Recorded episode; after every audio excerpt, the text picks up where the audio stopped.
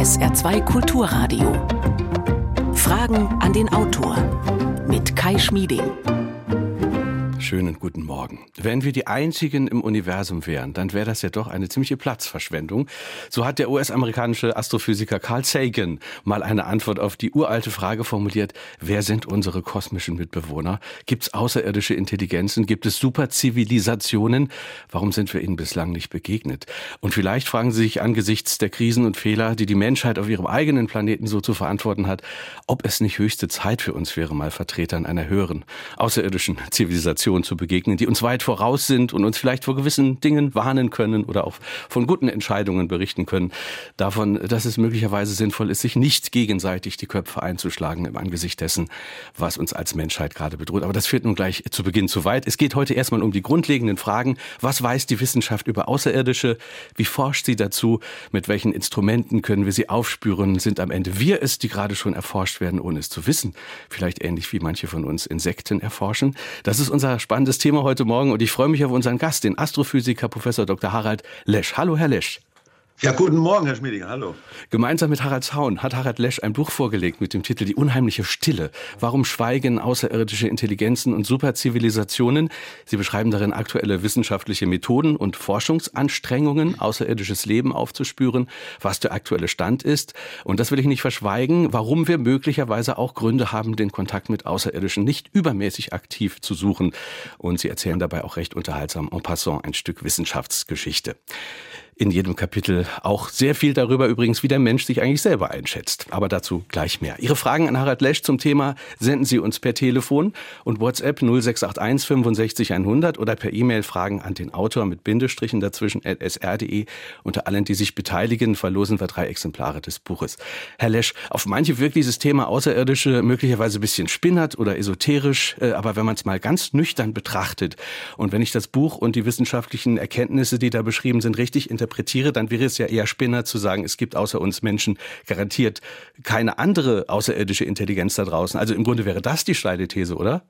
Ja, also ja, es ist wie so oft so, dass Themen, die was mit dem Universum zu tun haben, viel mehr ein Spiegelthema sind, als wir denken. Damit meine ich jetzt nicht das deutsche Medium den Spiegel, sondern man schaut in den kosmischen Spiegel und erfährt dabei eine ganze Menge über sich selber. Und bei den Außerirdischen ist es natürlich so, wir schauen um uns herum auf dem Planeten, schauen wir uns um, es ist alles voller Leben. Und äh, jetzt fragt man sich, gibt es nicht noch andere Planeten? Ja, gibt es im Sonnensystem. Da scheint es aber kein Leben zu geben. Ja, aber es gibt ja vielleicht noch andere Planetensysteme um andere Sterne herum. Ja, die gibt es. Und das ist der nächste Schritt sozusagen. Und dann, aber gedanklich sind wir natürlich ja viel schneller als das Licht, wie ich immer sage. Mhm. Das heißt, wir, wir, wir, wir treiben uns im Universum herum und stellen all diese Fragen.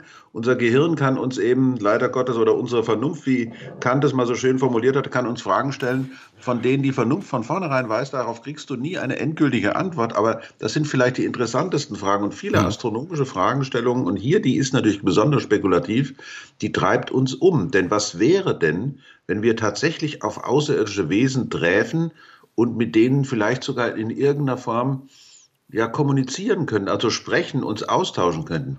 Stellen Sie sich das mal vor. Stellen Sie sich mal vor. Ich meine, das wäre doch, das wäre doch der Hammer. Das wäre doch unglaublich, wenn es sich um Zivilisationen handelt, die vielleicht viel, viel älter sind und die auch gewisse Schlussfolgerungen gezogen haben über die Art und Weise, wie sie auf ihrem Planeten leben, wie sie mit Technik umgehen, wie sie sich mit sich umgehen, wie sie spirituell sind und so weiter, mhm. welche Art von Kunst da ist. Das, muss, das, muss, das wäre unglaublich. Ja. Möglicherweise könnte es auch unangenehm für uns werden. Das beschreiben Sie in, in, in dem Buch auch. das wollte ich jetzt noch nicht direkt ansprechen. Ja, das können wir später noch drüber sprechen. Jetzt ja. haben Sie die Planeten ja eben erwähnt. Äh, wenn wir da mal drauf eingehen. Wir haben in den letzten Jahrzehnten Planetensysteme um andere Sterne entdeckt. Ja. Äh, kann man nicht allein deswegen sagen, die Außerirdischen kommen uns zumindest gefühlt ein bisschen näher?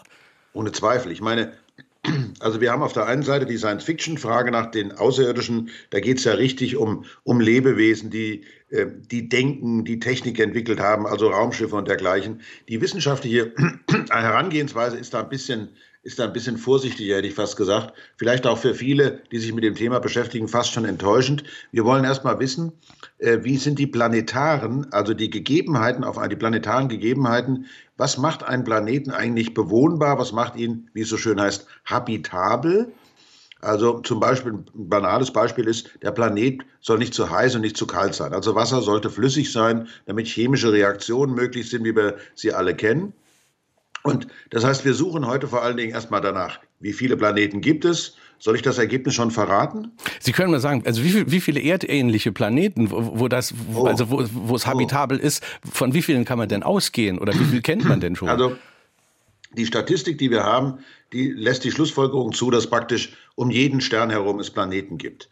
Die meisten Planeten sind allerdings eben nicht erdähnlich, sondern haben ganz andere Eigenschaften, so dass man davon ausgehen könnte, dass man vielleicht in unserer Milchstraße von 10 Millionen erdähnlichen Planeten ausgehen kann, vielleicht auch 100 Millionen.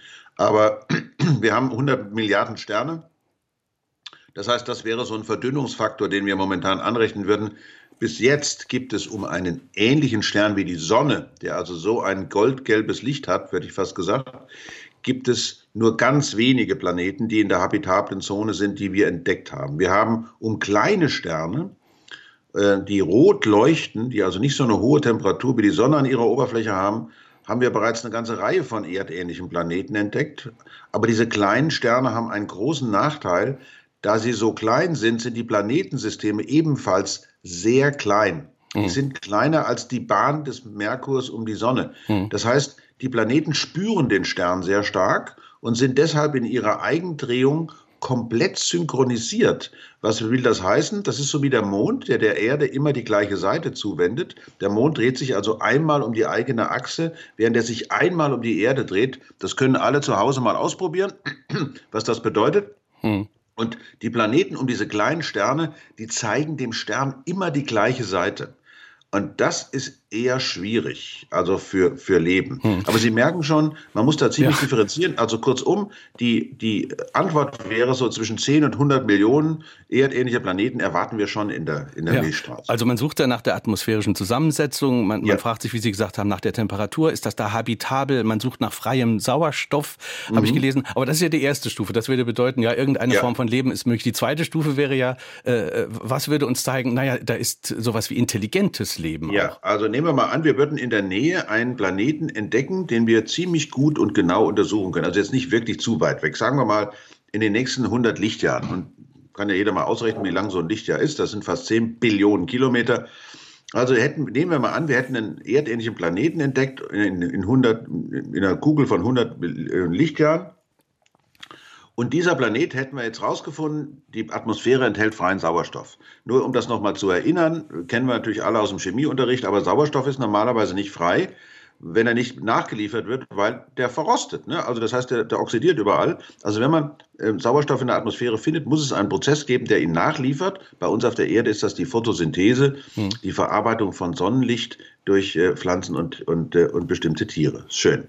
So, und jetzt würden wir Folgendes machen. Jetzt würden wir mit einem sehr großen Radioteleskop diesen Planeten sehr, sehr, sehr genau beobachten. Warum? Weil mit dem Radioteleskop hätten wir die Möglichkeit, die Verteilung von elektromagnetischen Sendern wie Radiosendern, also zum Beispiel dem SR, den hätten, die könnten wir nachweisen. Und wenn der Planet sich dreht, und das muss er natürlich, er kann dem, dem, dem Stern nicht immer die gleiche Seite zuwenden, dann würden wir die Verteilung der Radiosender auf so einem Planeten nachweisen können.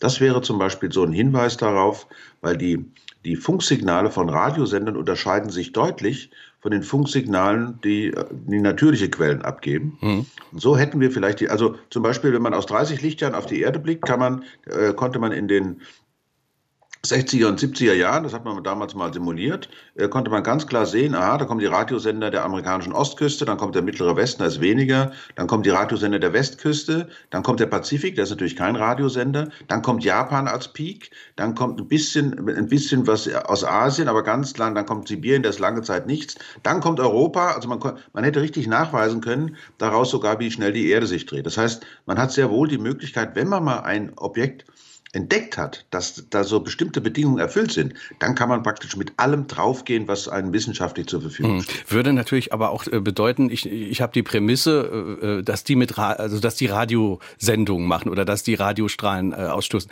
Es könnte ja auch eine andere Form, Form der Kommunikation auch stattfinden, oder?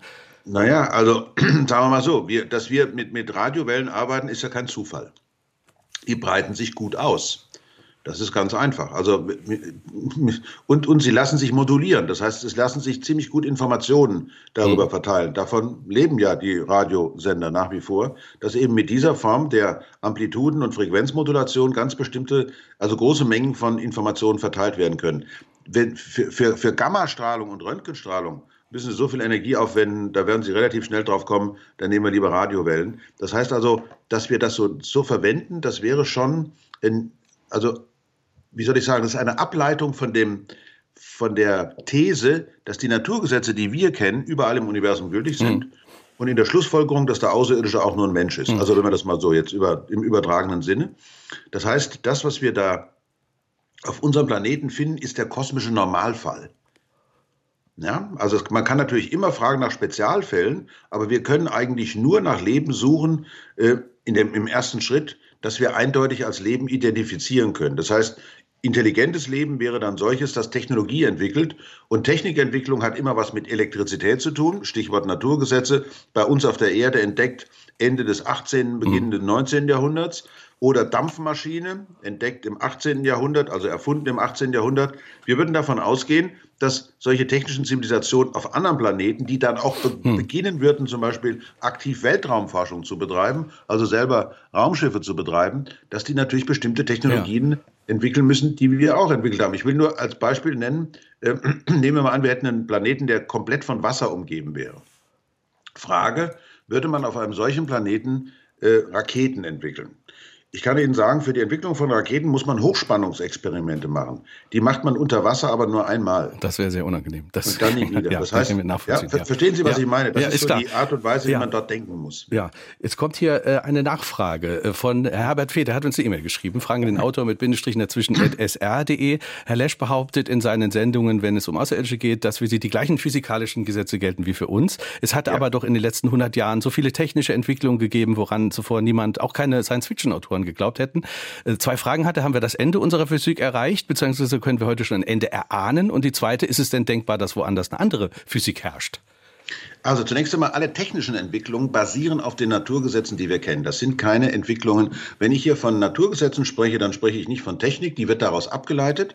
Und sehr wohl haben wir, gibt es verschiedene Möglichkeiten, aber ähm, zum Beispiel, es gibt diese Grenzen der Lichtgeschwindigkeit, es gibt die, das ist die maximale Wirkungstransportgeschwindigkeit, es gibt die kleinste Wirkung, das ist das Planck'sche Wirkungsquantum. Das heißt, es gibt eine ganze Reihe von Entdeckungen, die wir in der Physik gemacht haben, die gewissermaßen den physikalischen Erfahrungs- und Möglichkeitsraum tatsächlich ziemlich deutlich einschränken. Und es wäre keine Astrophysik möglich, die wir ja betreiben mit Hilfe der irdischen Physik, wenn nicht tatsächlich die Annahme, dass die Naturgesetze, die wir von der Erde kennen, überall im Universum gültig sind, wenn die nicht stimmen würde. Hm. Für diese Annahme ist übrigens Giordano Bruno im Jahre 1600 verbrannt worden. Denn das bedeutet natürlich, dass wir die Erde zu einem ganz normalen Platz unter vielen Plätzen im Universum machen und sie ist damit nicht mehr ausgezeichnet. Auf jeden Fall auf den ersten Blick. Das andere war, könnte es andere Naturgesetze geben?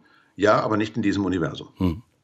Harald Lesch ist heute Morgen unser Gast in Fragen an den Autor. Das Buch trägt den Titel Die unheimliche Stille. Untertitel Warum schweigen außerirdische Intelligenzen und Superzivilisationen? 0681 65 100 ist unsere Nummer. Wir hören eine erste Frage. Was passiert mit dem Weltraumschrott? Kann der für uns Erdenbewohner gefährlich werden? Der Weltraumschrott.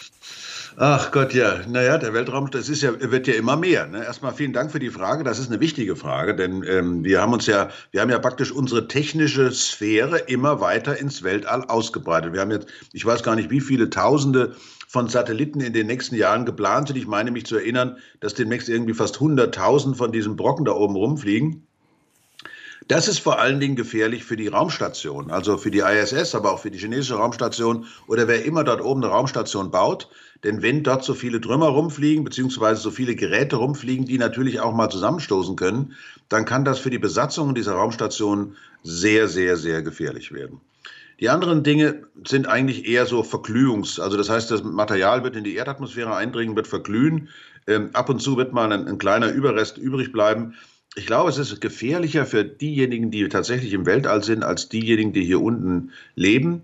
Ähm, es gibt ein, eine Sache, da kann ich einfach gar nicht antworten. Da kann ich nur darauf hinweisen, wir haben keine Ahnung, was viele der Nationen alles so ins Weltall geschickt haben. Ich erinnere mich an den James Bond-Film Moonraker, wo jemand da oben irgendwie so eine Raumstation hingebaut hat mit so einem, mit so einem komischen Waffensystem bei der Menge an privaten Unternehmen, die inzwischen Satelliten oder anderes technische Gerät in die, in die Umlaufbahn bringen, kann ich nur hoffen, dass da kein Verrückter dabei ist, der ähnliche Dinge da hochbringt. Auch die Frage, ob es irgendwelche nuklearen Reaktoren gibt dort oben, wird auf Anfrage hin von den entsprechenden Nationen immer sehr zurückhaltend beantwortet. Also so wie es bis jetzt aussieht, äh, ist auch das auch die, die Überwachung dieses Weltraumschrotts inzwischen schon so gut, dass wir uns da keine Gedanken machen müssen. Mhm. Aber für die Weltraumfahrt selber ist es ein riesiges Problem, ja. Sie haben jetzt vorhin uns schon gesagt, also dass wir so ein bisschen bei der Erforschung äh, außerirdischen intelligenten Lebens davon ausgehen, äh, dass der Mensch der Normalfall ist. Der Mensch hat eine Evolution durchlaufen, sehr gut angepasst an die Verhältnisse auf der Erde. Es gibt aber natürlich auch hunderttausende andere Arten auf der Erde, die ebenso genau. gut angepasst sind und gar nicht ja. so aussehen wie der Mensch. Und in der Popkultur äh, sind die Außerirdischen oft menschenähnliche Wesen. Gibt es denn irgendwelche Theorien, wie diese Außerirdischen dann aussehen? Ganz konkret, ganz einfach gefragt. Oh also ist das, ist das notwendigerweise, dass dann immer so etwas dabei rauskommt, äh, wie der Mensch, also mit äh, zwei Augen, äh, mit zwei ja, ja. Äh, Ausführungen? Also das ist eine, ähm, eine, eine, wundervolle Frage, die natürlich hemmungslos zum Spekulieren einlädt. Ich glaube, dass ähm, die Art und Weise, wie wir aussehen, ist kein Zufall. Also, dass wir zwei Augen haben, äh, und zwar so angeordnet, ähm, dass sie vor allem erstmal die Empfindlichkeit haben, die richtigen Wellen, nämlich das sichtbare Licht aufzufangen, ähm, dass uns eine gewisse Orientierung gibt, dass wir Öffnungen haben für die Schwingung des Luftmeers, auf dessen Boden wir leben, nämlich unsere Ohren, dass unsere zentrale Prozessoreneinheit eben nicht auf dem Boden rumkriecht, wenn wir schon diese Größe haben, sondern äh, ein bisschen vom Boden abgekommen ist. Und alles das sind Anpassungs- und Erfolgsrezepte, die sich wirklich, äh, wie Sie schon eben gesagt haben, über sehr, sehr, sehr lange Zeit entwickelt haben. Und wenn wir uns jetzt mal fragen, zum Beispiel bei dem, ich weiß gar nicht in welchem Film, ähm, die Außerirdischen eher so spinnenartige Lebewesen sind, können die einen Lötkolben halten, um eine Platine zu löten? Ist eher schlecht. Also, das heißt, wenn wir auf welche treffen werden, die unseren Planeten besuchen, dann werden das sicherlich keine Lebewesen sein, für die Sauerstoff ein Gift ist. Also auch keine mhm. Methanatmer. Was wollen die dann bei uns? Mhm. Das heißt, wenn wir auf welche treffen, dann werden es eher welche sein, die äh, so ähnlich aussehen wie wir oder zumindest auch ähnliche Gravitationsverhältnisse aushalten wie wir. Das heißt, wir, wir können auf den ersten Blick natürlich bei uns auf der Erde eine Unmenge von verschiedenen Lebensformen unter ganz unterschiedlichen biologischen Randbedingungen sehen. Den Einzeller, ähm, ein, was weiß ich, ein Eichel, ein Eichelbohrer, wie jetzt in dem wunderbaren Film Die Eiche zu sehen ist. Das ist ja, das ist ja schon fast ein außerirdisches Lebewesen. Kann ich übrigens allen nur sehr empfehlen, diesen Film. Die Eiche ist ein großartiger Film, wo großartige Technik benutzt wird, um großartige Dinge zu zeigen. Mhm. Und äh, Alleine nur das Reich der Insekten ist ja voll mit, äh, mit Figuren, wo man denkt, das muss ein Außerirdischer sein, das kann doch nicht irdisch sein. Auch die Eigenschaften, die viele Organismen und Lebewesen auf der Erde haben, also die sind viel empfindlicher für akustische Signale, für, für, für, ähm, für Olfaktoren, also alles, was man riechen kann. Man denke an den eigenen Hund, der ist ja schon tausendmal empfindlicher als wir, aber ein Schmetterling ist noch tausendmal empfindlicher als ein Hund. Was bedeutet denn das? Stellen Sie sich mal vor, wir wären so empfindlich gegenüber Gerüchen wie dieser Schmetterling, dann hätten wir den, dann hätten wir noch Riechsignale von mehreren Monaten, hätten wir alle noch in unserem Kopf. Damit könnten wir gar nicht arbeiten. Das heißt, es gibt sehr wohl Gründe dafür, dass wir ganz gewisse Eigenschaften haben und andere eben nicht. Und ich glaube, das wird bei den Außerirdischen ganz genauso sein. Auch die gehören zur Natur und in der Natur gibt es gewisse Erfolgsrezepte, die sich auf die jeweiligen Umgebungen dann natürlich beziehen, was übrigens auch interessanterweise sofort so ein Risikopotenzial aufmacht. Hm. Denn wenn man jetzt mal überlegt, nehmen wir mal an, es käme tatsächlich ein außerirdisches Raumschiff hierher, also friedliche Leute, die kommen aus ihrem Raumschiff raus und einer hat Schnupfen, also außerirdischen Schnupfen, und der niest. Und dann hat er kein Taschentuch dabei, und dann, was passiert dann? Naja, dann werden außerirdische Viren auf einmal auf unserem Planeten sich rumtreiben. Mhm. Im Normalfall würde dieser Virus relativ schnell sterben, weil er von einer Welt kommt, die ganz anders ist als die seine alte. Das heißt, er ist nicht angepasst. Aber wie es der Teufel will, bleibt ein Virus übrig. Mhm. Und dann, tja, das können wir in der Menschheitsgeschichte direkt beobachten. Ja. Das haben wir so ja auch schon erlebt, wie die Europäer Viren äh, in die, auf die amerikanischen Kontinente gebracht haben. Mhm. Ja, das haben wir alles in der Geschichte, in der Kolonialgeschichte ja auch äh, gesehen. Dieses Thema inspiriert die Menschen. Wir haben ganz viele Zuschriften, ganz äh, viele Fragen. Hoffentlich äh, bringen wir noch einige unter. Daniel Weisgerber hat geschrieben an Fragen an den Autor mit Bindestrichen dazwischen at sr.de. Äh, er schreibt, äh, eine Zivilisation, die mit uns in Kontakt treten könnte, müsste nach meinem Verständnis viel weiter entwickelt sein als wir, allein schon um die Entfernung zu überwinden. Eine Live-Kommunikation wäre also nur mit Lichtgeschwindigkeit möglich, in Anführungsstrichen, also generationenübergreifend. Und mhm. jetzt äh, äh, hat er mehrere Fragen. Erste, diese Spezies hätte große Filter passiert, auch sozial. Müssten die mhm. nicht extrem friedlich sein? Und zweitens, wären sie da, würden wir sie bemerken? fragt Daniel Weisgerber. Mhm. Ich kann nur zweimal ja, also äh, auf der ersten Frage würde ich sagen, ja, die müssen sehr, sehr viele Herausforderungen äh, bestanden haben. Und äh, ich habe keine Ahnung, ob wir sie bemerken würden. Interessant ist immer nur, dass im Zusammenhang mit diesem Phänomen der Außerirdischen wird ja gerne auch über UFOs gesprochen. Und da wundere ich mich da immer sehr, wenn ich dem Herrn Weisgerber folge, und das würde ich an der Stelle tun, die müssen sehr weit entwickelt sein, dann können die sich auch verbergen. Warum es dann immer wieder zu solchen Erscheinungen kommt und meistens von Leuten, die irgendwo im, im Hinterhof sitzen und meistens auch im mittleren Westen der USA, das finde ich dann schon richtig lustig, dass die Außerirdischen immer nur im mittleren Westen der USA landen. Also sie könnten sich verbergen, ja, das würde ich auch sagen. Das würde ich, das müsste dringend möglich sein. Selbst wir sind ja heute in der Lage, unsere Militärmaschinen von dem Radar zum Beispiel zu verbergen. Und man kann sich gut vorstellen, dass solche entwickelten Zivilisationen ähm, sehr, sehr, sehr viel mehr technologisch noch können. Nicht was die Naturgesetze betrifft, das sind die gleichen wie bei uns. Aber sie haben eben herausgefunden, welche Technologien da noch möglich sind.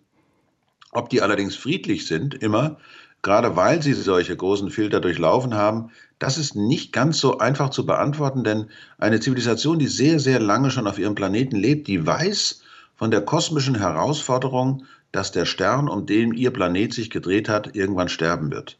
Das heißt, die müssen irgendwann eine andere kosmische Heimat suchen. Mhm. Und ob das immer mit friedlichen Mitteln passiert, darüber ließe sich noch sprechen und mhm. reden. Ja. Vor allen Dingen, wenn man auf die Geschichte des Menschen schaut. Äh, hören wir erstmal noch eine andere Hörerfrage könnte man sagen, dass Wasser die Voraussetzung für Leben ist, wie wir es kennen, und gäbe es auch völlig andere Voraussetzungen, die dann beispielsweise Methanatmer hervorbringt. Mhm. Haben wir eben schon mal mhm. gestreift, aber ja, können ja. Sie noch darauf eingehen. Also da muss man auch wieder sehen, Naturgesetze, die wir kennen, sind überall im Universum die gleichen. Methan ist nur bei sehr niedrigen Temperaturen flüssig. Und flüssig zu sein ist ganz wichtig für die, für die chemischen Möglichkeiten. Also in Gasen äh, ist die Anzahl der, der chemischen ähm, Lösungsmöglichkeiten viel, viel geringer als in, in äh, Flüssigkeiten. Das heißt, es wäre Methanatmer, da müssten schon A, hohe Drücke und B, sehr, sehr niedrige Temperaturen sein. Auf jeden Fall würde die Chemie dort ganz anders aussehen und ähm, da hätten wir so gut wie keine Möglichkeit, das nachzuweisen. Und die würden uns auch nicht besuchen. Also da bin ich mir ganz sicher. Die, für die wäre Sauerstoff der absolute Killer. Methan wird sehr, sehr schnell oxidiert. Das wäre für die eine Katastrophe. Im Prinzip allerdings äh, lässt sich das nicht ausschließen, dass solche Lösungen wie Ammoniak oder Methan eine Rolle spielen. Aber Wasser ist eben ein kosmischer Superstoff. Wasser ist der einzige Stoff, der bei vernünftigen atmosphärischen Bedingungen, wo die Chemie schnell und effizient ist, die Verbindung von zwei Gasen eine Flüssigkeit ist, nämlich Sauerstoff und Wasserstoff. Sind ja zwei Gase, die ihre, die ihre ganz besonderen äh, Eigenschaften haben, während zum Beispiel bei Kohlenstoff, also CH4 und so weiter, da hätte man, also hat man Methan, hat man Kohlenstoff. Und Kohlenstoff ist nicht ein Gas, sondern ist ein Festkörper in, in der meisten Formen. Das heißt, gerade diese Verbindung von Sauerstoff und Wasserstoff ist ein Wahnsinns, äh, ein Wahnsinnsmolekül mit großartigen Eigenschaften, wie wir alle wissen. Hm. Und äh, es ist kaum vorstellbar, dass die Natur sich diese Chance entgehen lässt, zumal in den Gaswolken, in denen Sterne und damit auch Planeten entstehen, jede Menge Wasser schon vorhanden ist. Das entsteht also in den Gaswolken, aus denen dann diese Objekte bestehen. Auch das Wasser auf der Erde ist nicht auf der Erde entstanden, sondern äh, im Kosmos und ist damals von den, von den Brocken praktisch hierher gebracht worden. Insofern glauben wir in der Astrobiologie, wir meinen, einen, einen, einen guten Ausgangspunkt zu haben, wenn wir sagen, Wasser ist eine ganz, ganz wichtige Bedingung für Leben im Universum. 0681 65 100 ist unsere Nummer. Wir hören eine nächste Frage. Eben wurde die Frage angesprochen, was wäre, wenn die Menschheit auf Außerirdische treffen würde. Nun, der Entwicklung und dem Verhalten von Menschen zufolge würden sie wohl gleich drauf losschießen. Wäre es überhaupt von Vorteil, wenn eine so aggressive Spezies wie die Menschheit ihr Gehege, sprich ihren Planeten verlassen würde, um sich anderswo im Weltraum anzusiedeln? Zumindest mit der Stille wäre es dann dort wohl bald vorbei. Naja, also es, es, hat ja nicht immer gleich geknallt, wenn Kulturen aufeinander geprallt sind. Manchmal ist es ja auch ganz friedlich, friedlich verlaufen. Ähm, aber Sie haben natürlich recht, im Prinzip neigen wir eher dazu, äh, oder es gibt auf jeden Fall Kulturbereiche auf dem Planeten, da wird erst geschossen und dann nachgedacht. Aber ähm, das ist die Frage, inwiefern eben dann, wie, wie, so, ein, wie so ein Zusammentreffen aussehen würde. Ähm, man darf natürlich nicht den Militärkreisen dann die Kommunikation überlassen. Auch die UNO hat dazu ja schon was aufgeschrieben. Wie könnte eine, eine Kommunikation mit Außerirdischen, wenn dann so, so Signale kämen oder wenn es überhaupt vielleicht zu einem Besuch käme, wie würde das aussehen? Also man würde schon, glaube ich, versuchen, zunächst einmal friedlich äh, miteinander zu agieren. Äh, auch unter anderem natürlich mit dem Eindruck, dass wenn eine solche Zivilisation ihr Raumschiff hierher gebracht hat, also diese unglaublichen Abgründe an Raum und Zeit zwischen den Sternen überwunden hat, sie uns technisch so haushoch überlegen ist, dass es erstmal gar keinen Sinn macht, ähm, da mit normaler Munition zu schießen, in Anführungsstrichen, sondern vielleicht ist das Wort dann die, die, die, oder die Mathematik oder andere Kommunikationssysteme dann der richtige Weg. In der Tat, wenn wir uns erstmal ins Weltall, also mit den Eigenschaften, die wir momentan haben, wären wir junge Wilde, die sich aufmachen würden, äh, das Universum zu erobern. Und äh, wenn wir dann auf möglicherweise andere junge Wilde treffen würden, die ein bisschen weiter entwickelt sind, hätten wir sowieso keine Chance. Also solche Leute wie wir, äh, und darüber, vielleicht können wir, Herr Schmiedinger, da auch vielleicht gleich nochmal drüber reden, solche Leute wie wir in Anführungsstrichen, die wären sicherlich, sagen wir mal, für eine friedliche friedliche Kolonisation des Weltalls erstmal ein Problem, ja. Ja, also Sie, Sie sprechen ein Thema an, also weswegen es ja auch, wenn ich das richtig verstehe, sehr umstritten ist, äh, äh, ob, ob man nun aktiv Signale ins All sendet, also ob man sich so bemerkbar macht, weil dahinter steht die Überlegung, man möchte nicht unbedingt so gerne entdeckt werden, weil wir haben aus ja. der Geschichte gelernt, dass es den Entdeckten, also zumindest was uns Menschen hier angeht auf, auf der Erde, dass, es, dass, dass die nicht immer so besonders gut dran waren, um es mal so zu sagen. Ganz genau. Das ist genau das Problem. Äh, wenn wir also wieder mit der Prämisse, wir sind der kosmische Normalfall, dann müssen wir davon ausgehen, dass ein ganz erheblicher Teil derjenigen, die das Universum aus welchen Gründen auch immer durchstreift, sicherlich nicht unbedingt, nicht unbedingt friedliche Absichten hat. Das beginnt damit, dass die Naturgesetze äh, hier gewisse Rahmenbedingungen setzen, die für ein Raumschiff, wenn es mal losfliegt, es kaum noch möglich macht, wieder zurückzukommen. Denn wenn man mit annähernd Lichtgeschwindigkeit fliegt, dann geht die Zeit, dann gehen die Uhren in dem Raumschiff anders. Das heißt, man hat, wenn man zurückkäme, niemanden mehr, der sich noch daran erinnern kann, wer man eigentlich ist, wenn es, man, wenn es ganz schlecht läuft. Wenn man sehr nah an die Lichtgeschwindigkeit kommt, dann ist dieser Faktor dieser Zeitdehnung so dramatisch, dass man selbst das Gefühl hat, man ist nur drei Wochen unterwegs gewesen, aber auf dem Heimatplaneten sind zehn Millionen Jahre vergangen.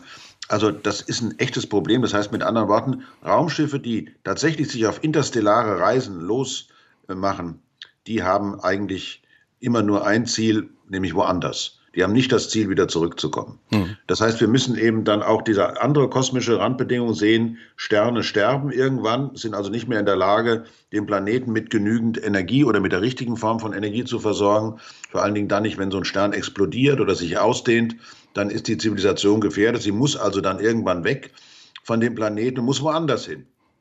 Auch das ist übrigens ein Grund, weshalb wir bei dem Zusammentreffen mit Außerirdischen immer erstmal davon ausgehen, dass es welche gibt, äh, dass es welche kommen würden, die äh, diesen Planeten Erde gut nutzen könnten als Lebensstätte. Und damit sind wir bei Sauerstoffatmern, also bei Säugetieren und dergleichen mehr, also nicht bei Methanatmern.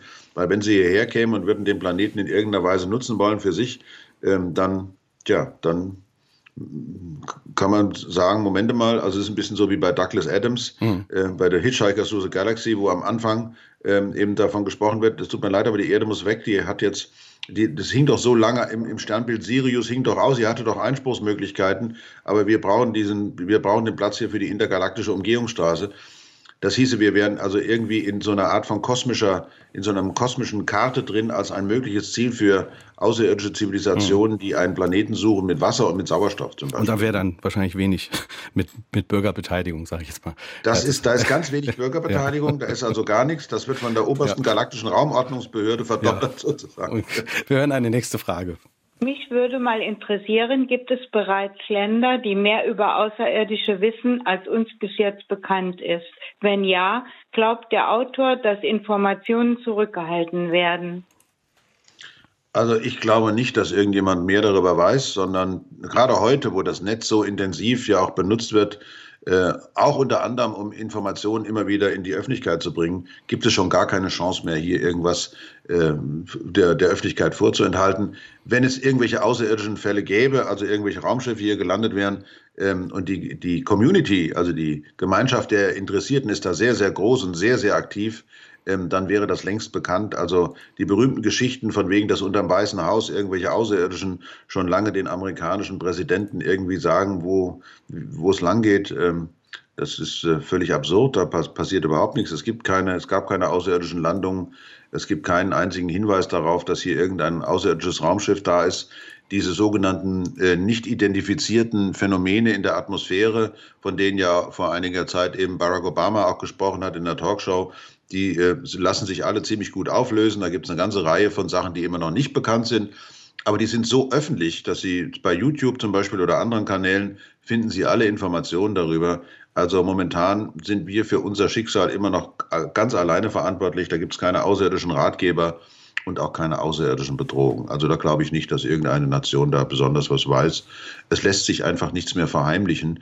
Und vor allen Dingen, wir haben es ja vorhin gehabt mit dem Weltraumschrott, wo ich sagte, 100.000 Satelliten. Bei der Menge an Beobachtungsposten, die da draußen sind, wo der Planet wirklich durchweg beobachtet wird, es, fällt es immer schwerer, noch irgendwas zu verbergen. Ja. Es kommt eine möglicherweise auch inspirierende Frage von Eberhard Wagner aus Marpingen. Er hat uns eine E-Mail geschickt an Fragen an den Autor mit Bindestrichen dazwischen sr.de. Kurze Frage, er fragt, wo lebt Gott im Universum? Überall. Aber ist, ist das für also Sie, eine, die, die Frage nach Gott, ist das für einen Astrophysiker möglicherweise auch eine, eine, eine bedeutsame Frage, oder? Das ist für mich als Mensch eine bedeutsame Frage, nicht als Astrophysiker. Also das finde ich, muss ich, ich werde ja das oft gefragt und ich habe ja unlängst im ZDF auch eine Sendung gemacht ähm, zu der Frage, gibt es Gott, wo wir die Geschichte der Gottesbeweise ein bisschen aufgelöst haben. Und natürlich, wo wohnt Gott? Also wenn Gott das Größte, Allergrößte ist, über das hinaus nichts mehr gedacht werden kann, wie eine der klassischen Gottesbeweise ja all äh, vor, vor über tausend Jahren mal äh, sich ausgedrückt hat, dann muss Gott äh, mindestens, also da, im Universum gibt es keinen direkten Platz für Gott, wo man Gott verorten könnte.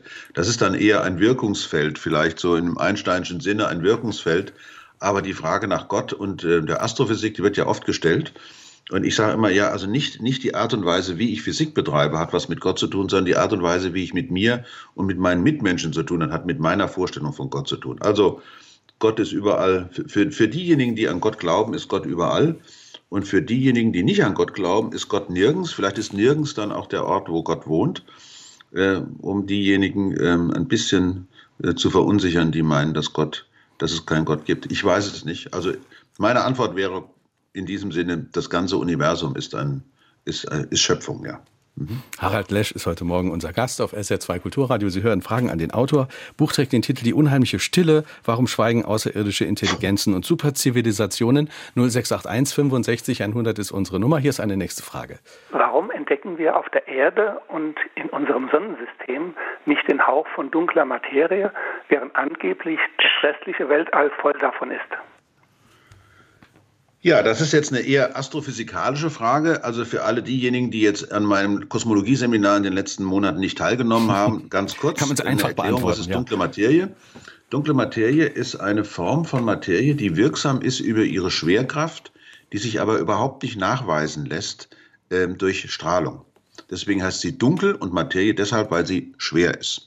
Das heißt, was wir beobachten, ist die Bewegung von leuchtender Materie die aber mit der Materie, die leuchtet, selber gar nicht zu erklären ist. Massen können Massen bewegen. Und da wir also Massenbewegungen sehen, die durch leuchtende Materie allein nicht zu erklären ist, müssen wir, sind wir auf das Konzept der dunklen Materie gekommen. So hat man übrigens vor äh, fast 200 Jahren den Neptun beobachtet, also entdeckt. Man, man nämlich herausgefunden hat, so wie der Uranus sich bewegt da draußen, muss es noch einen schweren Planeten geben. Und siehe da, es ist tatsächlich richtig gewesen. Der, äh, der Fragesteller fragt danach, warum man im Sonnensystem keine dunkle Materie beobachtet. Naja, die ist zwar im ganzen, also sie ist in großen Teilen des Weltalls sehr weit verbreitet, keine Frage. Also für Galaxien, für die Bewegung von, von der Milchstraße, zum Beispiel der Rotation der Milchstraße um die, ihr eigenes Zentrum herum und auch die Bewegung von Galaxien innerhalb von Galaxienhaufen und so weiter. ist die dunkle Materie ganz wichtig, aber ihre Dichte ist eine außerordentlich geringe. Vor allen Dingen innerhalb von Galaxien, von leuchtenden Galaxienscheiben äh, ist die dunkle Materie sehr, sehr gering. Und warum können wir sie nicht entdecken? Naja, ganz offensichtlich bewirkt sie ja nur gravitativ. Das heißt, sie hat eine außerordentlich schwache Wechselwirkung mit anderen mit anderen Kräften oder mit, mit der Strahlung. Also wenn es dann überhaupt eine Wechselwirkung gibt, dann müssen wir sehr, sehr, sehr genau messen. Und wir messen vielleicht noch nicht lange genug, um die dunkle Materie hier im Sonnensystem nachweisen zu können. Sicher ist allerdings, dass im Sonnensystem die dunkle Materie für die Bewegung der Planeten überhaupt keine Rolle spielt. Dafür gibt es zu wenig. Dunkle Materie wird dann wichtig bei den großen, bei den großen Ausdehnungen. Ein kleiner Hinweis für diejenigen, die sich vielleicht ein bisschen besser auskennen noch in dem Gebiet. Die dunkle Materie ist direkt nachgewiesen durch die Gravitationslinsenwirkung. Nach der allgemeinen Relativitätstheorie verbiegt ja die Anwesenheit von Materie den Raum. Dadurch werden die Lichtwege auch verbogen und es kann passieren, dass die, äh, dass Materie vor Materie liegt, gewissermaßen vor leuchtender Materie, und dann die Strahlung richtig verbogen wird. Also für alle diejenigen, die sich dafür interessieren, schmeißen Sie mal eine Suchmaschine an, der Name nicht genannt werden soll, und gucken Sie mal nach unter Gravitationslinsen und dann können Sie direkt Bilder sehen. Ja von der, von der, von der dunklen Materie. Ja, für alle, denen das jetzt äh, zu weit ging, das, es funktioniert auch ganz gut, wenn man sich das anschaut, wenn man sich davon äh, Abbildungen äh, anschaut. Ja, äh, ja. Nehmen wir eine nächste Frage. Äh, Claudia Schneebauer hat uns geschrieben. Fragen an den Auto mit Bindestrichen dazwischen at sr.de. Sie äh, schreibt, warum nichts, äh, warum wir nichts hören. In der Kommunikation gilt das Sender-Empfänger-Modell. Der Empfänger entscheidet, ob der Austausch erfolgreich ist. Wenn er nicht reagiert, habe ich möglicherweise die falsche Sprache der Übermittlung. Heißt, ich bin überzeugt, dass wir nicht die einzigen im Universum sind. Leider sind die Kommunikationssysteme nicht kompatibel. Wäre es also möglich, dass es so still gar nicht ist? Fragt Frau Schneebauer mm. mit Bezug auf ihren Buchtitel, die unheimliche Stille? Wunderbare Frage, großartig. So, da muss ich mich richtig, äh, muss ich richtig aufpassen, dass ich nicht zu weit ausgreife. Das ist übrigens, also genau das hat man Anfang der 60er Jahre sich überlegt, was könnte denn der perfekte Kommunikationsweg sein zwischen allen Zivilisationen in der Milchstraße. Ausgangspunkt, alle technischen Zivilisationen betreiben Physik, wissen, dass Wasserstoff das häufigste Element ist und wissen auch, dass Wasserstoff ganz bestimmte Frequenzen absondert im Radiobereich, und diese Radiowellen durchdringen das gesamte Universum, werden also nicht verschluckt von Gaswolken oder sowas. Also schauen wir nach, bei welcher besonderen Frequenz oder Wellenlänge müssten die Außerirdischen sich im elektromagnetischen Spektrum treffen. Das ist der Ausgangspunkt.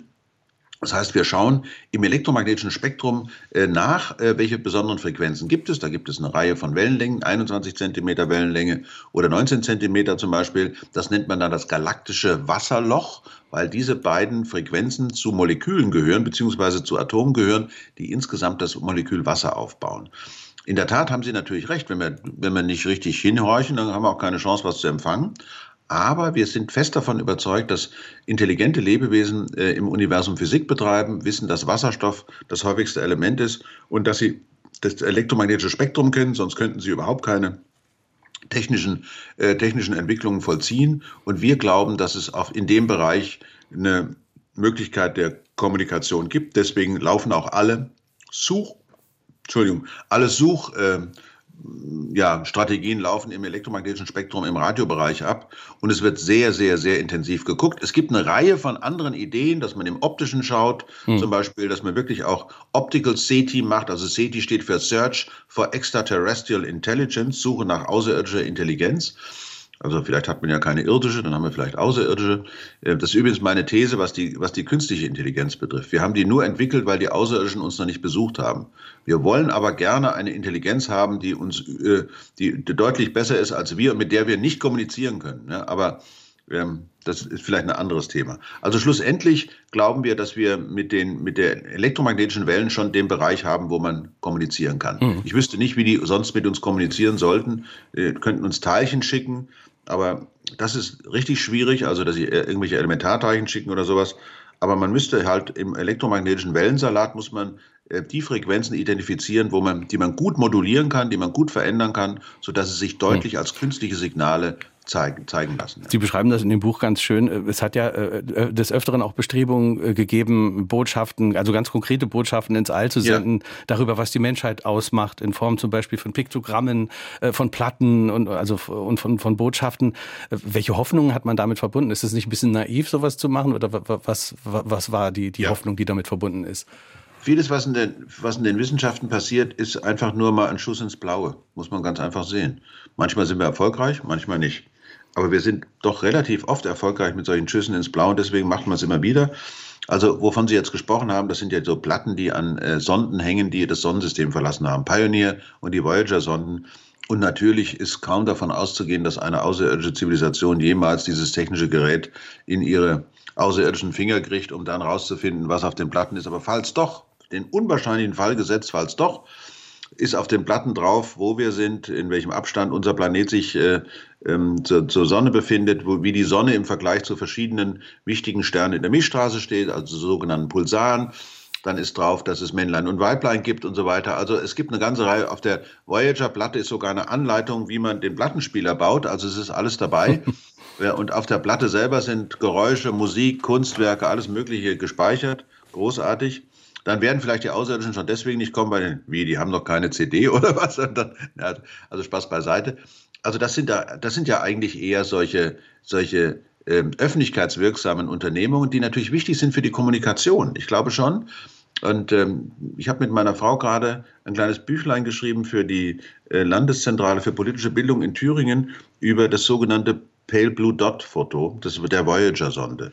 Pale Blue Dot heißt kleine blaue Perle und ist, Sie haben ja am Anfang Carl Sagan zitiert, Carl Sagan war derjenige, der das initiiert hat. Mensch, Meier, wenn wir schon so eine Sonde so weit draußen haben, dann soll die sich doch einfach um 180 Grad drehen und soll zurückblicken auf die Erde. Und dieses Foto ist das Wissenschaftsfoto des Jahrhunderts geworden, weil man einfach, man sieht diese kleine blaue Perle und, und Sagan sagt dann, schau da hin, da sind wir. Hier leben alle Menschen, die jemals gelebt haben. Alle, die du kennst, alle, die du liebst, alle haben hier ihr Leben gelebt. Mhm. Und der Text geht sogar noch weiter. Es ist also sehr berührend, was Sagan dazu äh, formuliert. Und viele dieser Aktionen, die mit den, mit den Sonden zu tun haben, die haben viel weniger unbedingt was mit einem wissenschaftlichen Erkenntnisstand zu tun, sondern sehr viel mehr mit, mit Symbolen, die wir gut gebrauchen können, um auch unsere eigene Rolle im Weltall beziehungsweise unser, unser eigenes Zusammen eigentlich zu, kennenzulernen. Denn auf so einem Bild äh, sehen wir, das ist unser Boot, das ist alles, was wir haben. Mehr, mhm. mehr haben wir nicht. Also es, ist, es gibt keinen Planeten B, wo wir hinreisen können. Da können sich die Silicon Valley Boys äh, ausdenken, was sie wollen.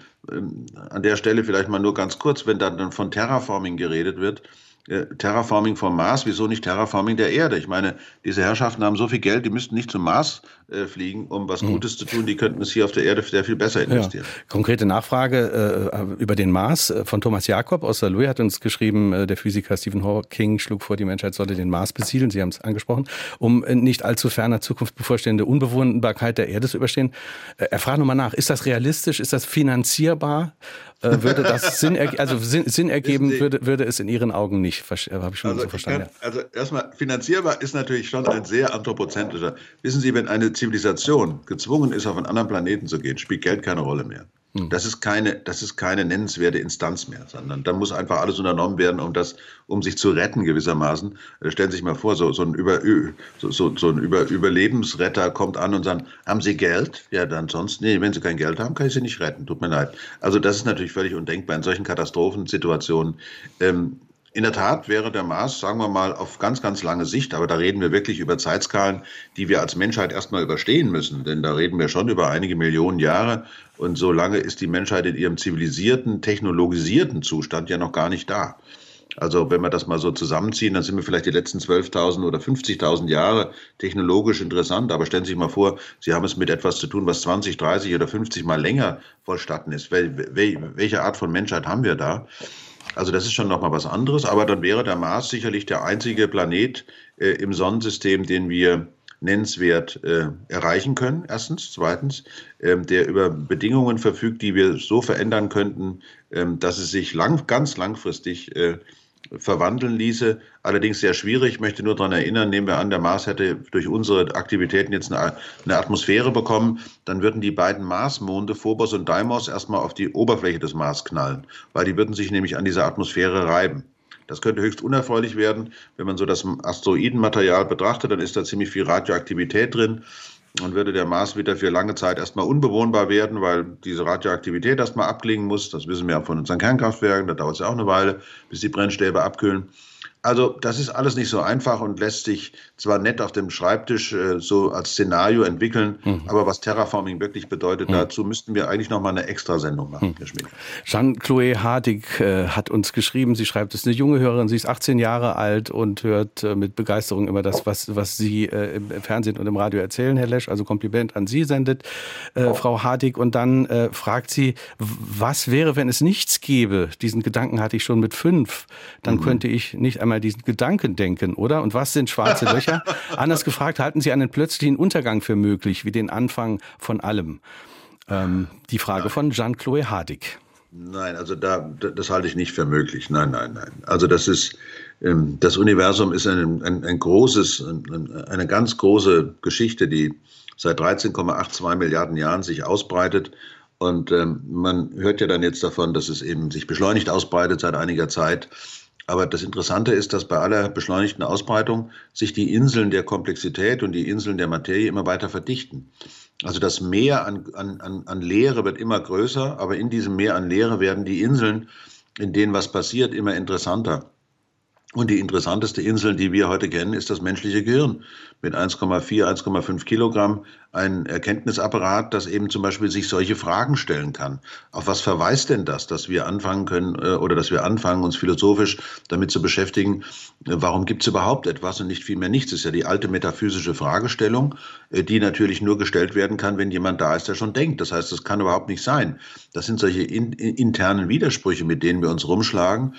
Und das hat damit zu tun, dass wir uns so wahnsinnig viel vorstellen können. Hm. Und das ist übrigens auch ein kleiner Hinweis darauf, wie wunderbar die Welt ist. Wir sind alle Messinstrumente unserer Lebenserfahrung. Also wir machen unser, wir erleben unser Leben, aber außer uns erlebt unser Leben niemand sonst. Wir erleben zwar mit anderen zusammen, aber es gibt Erfahrungen, die von empirischen Wissenschaften nicht, nicht wahrgenommen werden können, nämlich wie wir uns fühlen. Hm. Und äh, wie, wie unsere Innenperspektive ist. Das heißt, dass, da faltet sich das Innere in das Äußere und umgekehrt.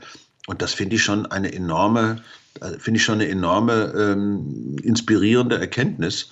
Und da ist das Nichts, ist, ist da sozusagen das Extremste, aber es, nichts kann noch nicht mal hm. existieren, denn wenn es existierte, wäre es nicht nichts. Also dieses Thema, äh, man merkt es auch an dieser Stelle, ist wirklich ein Thema, wo auch wir Menschen uns möglicherweise auch im, im Spiegel sehen, also wenn wir über Außerirdische sprechen. Ja. So ging es mir in dem Buch auch, als Sie diese Gleichung beschreiben, die berechnen soll, wie viele außerirdische kommunikative Zivilisationen es geben kann. Das Ergebnis ja. ist ja vielleicht gar nicht so wichtig, aber äh, der bedeutendste Faktor in dieser Gleichung, der beschreibt die Lebensdauer einer technologischen Zivilisation Zivilisation. Also konkret, ja. wie viele Jahre zwischen der Erfindung des Radios und der Selbstzerstörung oder dem Untergang der Zivilisation liegen. Ja. Und das könnte einen als Menschen doch recht nachdenklich machen. Die Frage, also ob der Exitus vorprogrammiert ist, wenn so eine Lebensform mal, ja, ich sag mal, Atom- und Wasserstoffbomben äh, entwickelt hat. Ganz genau, genau, genau. Das ist, ich meine, diese, diese ganzen Szenarien, ähm, die in dieser Gleichung abgebildet werden, die, das ist ja irre. Da gibt es die astrophysikalischen Faktoren, also wie viele Sterne gibt es, welche, wie viele Sterne haben Planeten, wie viele Planeten können Leben entwickeln, pipapo.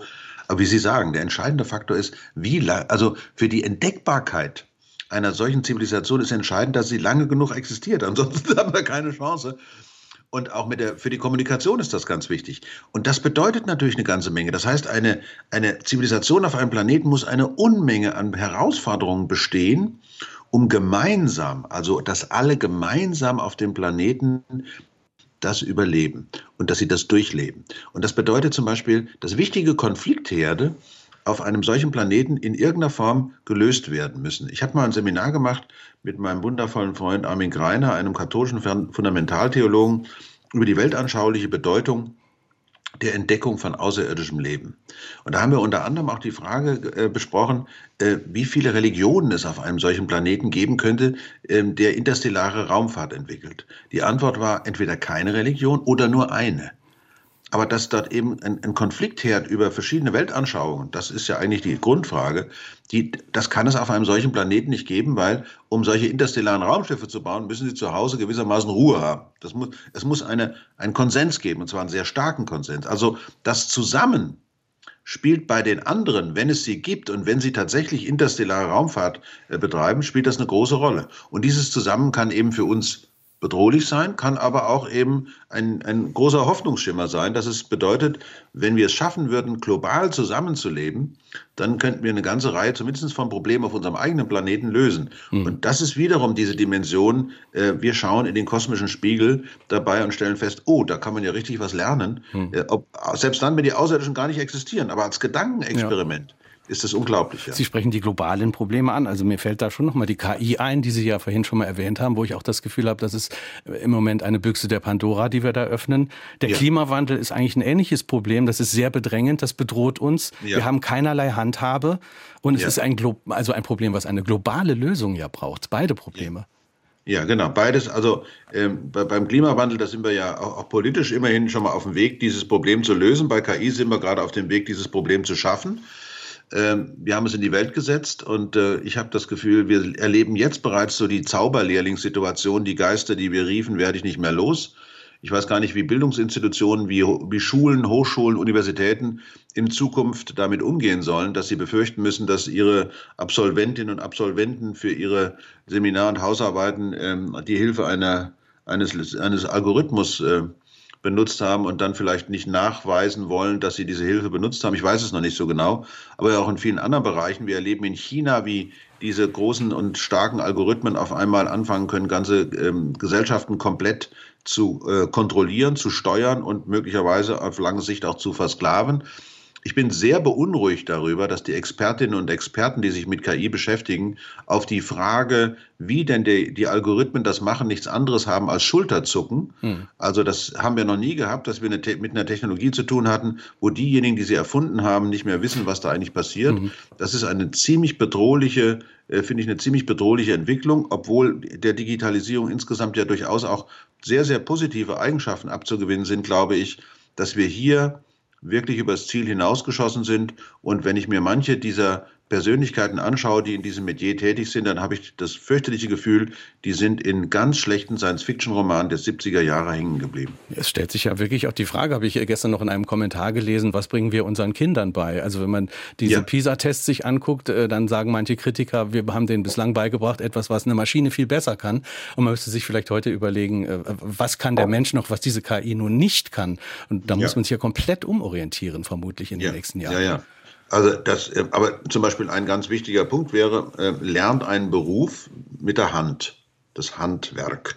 Nämlich das äh, erleben wir ja momentan, der sogenannte, wie der so gern genannt wird, Fachkräftemangel. In Wirklichkeit ist es ganz stark ein Mangel auch an Handhabbarkeit, dass wir ähm, ganz bestimmte Berufe gar nicht mehr handhaben können wie ich immer sage, wir are running out of Kranführer. Also wir können zwar gerne Klimaziele produzieren, aber wir brauchen Leute, die die Kräne benutzen können, um die Generatoren auf Windräder oben drauf zu setzen. Und wer einmal vor einer großen Baustelle gestanden hat und sieht, wie, wie Maschineneinsatz auf einer Baustelle funktioniert, der weiß auch, dass es selbst bei den einfachsten äh, Prozeduren keine Sachen gibt, die man automatisieren kann. Da wackelt immer, passt, wackelt und hat Luft, wie es so schön heißt. Das heißt, vieles von den Versprechen, die die KI uns machen, das ist einfach Blödsinn, sondern es wird also eher dazu führen, dass diese einfachen Handlungen dann nach wie vor von Menschen gemacht werden müssen und dass wir da mhm. nach wie vor klar machen, wer ist Koch und wer ist Kellner also dass KI mhm. immer noch ein Instrument ist und dass wir uns nicht belügen lassen dürfen von Algorithmen, dass die einfach nur, um ihre Zielfunktion zu erfüllen, uns irgendwelche Antworten geben, die nachgewiesenermaßen gelogen sind, im, also wirklich juristischen Sinne gelogen, also wilde Erfindungen der Statistik. Und ich hm. bin also sehr besorgt darüber, dass insbesondere auch im politischen Raum über KI immer nur als unglaubliche Chance mhm. gesprochen wird, aber nicht darüber, welche ethischen Konsequenzen sich daraus ergeben. Jetzt sind wir über das Thema Außerirdische auf dieses Thema gekommen, aber ich finde, das spricht wirklich für das Buch, wenn man es liest, dann, dann hat man solche Gedanken und das ist auch eine ja. der Stärken, finde ich. Wir haben noch das Zeit für ein... Beiden, ja. ging dem Harald Zaun und mir eben genauso. Ja. Wir haben noch Zeit für eine Frage, noch zwei Minuten. Die, die Frage wollen wir kurz hören. Befindet sich ganz versteckt im Weltall der Ursprung allen Seins? Eine sehr grundsätzliche Frage wieder. Uiuiuiui, das ist aber jetzt also am Ende äh, der Sendung so eine große Frage. Der Ursprung allen Seins ist alles das, was ist. Also nach der Standard oder nach dem, was wir heute wissenschaftlich ziemlich gut vertreten können, ist das, was wir heute sehen, war das alles mal in einem winzig kleinen Punkt zusammen, dem sogenannten äh, Urknall, wie er auch genannt wird. Äh, und jeder Punkt im Universum enthält diese Information. Das heißt auch, jedes Atom von uns, jedes Molekül von uns, wir selber enthalten diese dieses Geheimnis des Seins in uns drin. Und äh, vielleicht kommt man dazu nur durch äh, lange Meditation oder durch langes Beten, wer weiß. Vielleicht kommt man dazu durch das Zusammensein mit anderen. Das lässt sich nur ganz schwierig sagen. Manchmal, ich weiß nicht, wie es Ihnen geht, Ihnen allen, die uns jetzt hier zuhören, aber es gibt manchmal ja so Momente im Leben, wo einen irgendein Schauer ergreift, wo man das Gefühl hat, oh, jetzt passiert was ganz Besonderes. Vielleicht ist das das Geheimnis des Seins, selbst des ganzen Universums. Und wer weiß, was der Grund gewesen ist, weshalb sich das Universum in seine Existenz geworfen hat. Das ist etwas, eine Frage, die wir stellen können, die wir aber nie beantworten äh, werden können. Also insofern bleibt es an uns, die entsprechenden Schlussfolgerungen zu ziehen und das Ganze so zu interpretieren, dass wir ein gutes und angenehmes Leben mit uns und mit anderen führen können. Harald Lesch, ich danke Ihnen ganz herzlich für dieses äh, Gespräch und auch für dieses Buch. Danke Ihnen ganz herzlich und schöne Grüße nach Thüringen. Ich danke. Alles Gute. Harald Lesch die unheimliche Stille. Warum schweigen außerirdische Intelligenzen und Superzivilisationen ist der Titel des Buches. 336 Seiten, kosten 24 Euro. Das Ganze ist erschienen im Herder Verlag. Jeweils ein Exemplar geht an Bernd Sommer aus Neunkirchen, an Dieter Zirr aus Bruchsal und an Stefan Deves aus Nahlbach.